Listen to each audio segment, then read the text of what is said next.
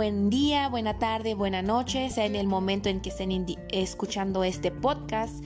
Me presento, mi nombre es Brenda Galloso, sean bienvenidos y bienvenidas. En este podcast voy a tratar lo que es el conductivismo, el constructivismo y el conectivismo. El conductivismo es básicamente nuestra conducta, cómo reaccionamos. Hay veces que tenemos un estímulo y damos una respuesta.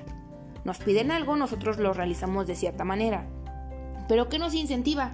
Ah, pues que en ese estímulo y en esa respuesta hay una recompensa. ¿Qué quiere decir? Si estamos hablando de la escuela, más que nada, pues es que me piden una tarea y yo voy a decir, bueno, la realizo, no la realizo y cómo la realizo. Pero si me dicen, ah, tu recompensa es que vas a tener, no sé, dos puntos, tres puntos y es una materia compleja, pues yo me esfuerzo para obtener esa recompensa. Entonces, en la década de 1970, más que nada el conductivismo, son los conocimientos y destrezas que tenemos nosotros. Sus objetivos de aprendizaje tienen que ser observables y medibles para que pues así vayamos viendo cómo va nuestra conducta. Los modelos fundamentales en esta teoría, que es la teoría cognitiva, empiezan en la década de 1980. Aquí son la compresión de los procesos del aprendizaje. Más que nada, recordemos que cada quien pues tiene su forma de aprender y entender de forma distinta o única, por así mencionarlo. Recordemos que todo esto está el pensamiento, la solución de problemas, el lenguaje, la formación de conceptos, el procesamiento de la información. ¿De acuerdo? A todo esto tenemos que tener que el conocimiento que adquirimos es significativo. El siguiente tema es el constructivismo. ¿Qué es esto? Más que nada hay que relacionarlo con construir. Tenemos que construir algo, Aquí más que nada hay que tener claro que hay bases, tenemos que tener ciertos materiales, ideas, el empeño, las ganas, esa estructura que queremos levantar.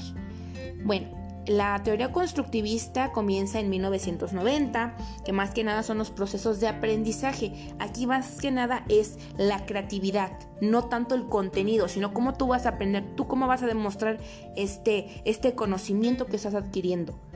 Aquí es en base a la experiencia. ¿Qué te ha pasado? ¿Qué tú puedes revelar de esa experiencia? ¿Qué has aprendido?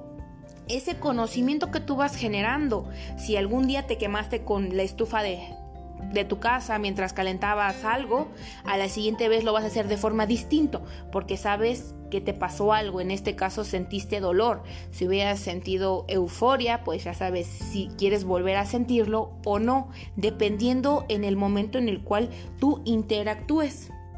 El conectivismo es el siguiente tema. El conectivismo más que nada es ese aprendizaje que nosotros tenemos que va en formación de redes, por así mencionarlo. Este es más que nada centrado en las actuales tecnologías que tenemos. Ya no podemos estar teniendo el lujo de decir, bueno, yo conozco la, tecnología, yo sé manejar la tecnología. No, ahorita ya es una necesidad, algo que necesitamos ya. No es como que, ah, bueno, yo no lo sé, no pasa nada. No, ahorita ya lo tenemos que saber. Ya es eso. Los modelos fundamentales en el conductivismo en el conectivismo es el aprendizaje, como ya lo mencioné, por el uso de la tecnología y su influencia en el aprendizaje. Ahorita ya van muy de la mano, uno con otro y tenemos que estar a la vanguardia, porque ahorita ya en todo... Esa teoría tiene al individuo como un punto de partida, en la cual recordemos que es la red y esta red se alimenta en base a organizaciones o instituciones, nuevamente se retroalimenta y genera un nuevo aprendizaje.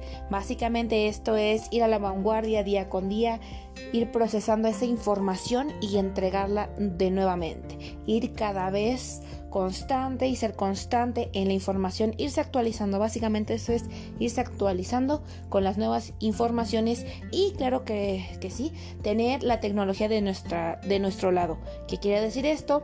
Si yo tengo que hacer una exposición, tengo que hacer algo, quiero presentarle algo a alguien, utilizar estas herramientas que nos brindan hoy en día la modernidad a nuestro favor para que sean más intuitivas, más interactivas, sea todo como que con mayor contemplanza, así decirlo bien. Eso sería todo en este podcast. Les deseo que tengan un excelente día, tarde o noche, dependiendo en el momento de que estén, estén escuchando este podcast.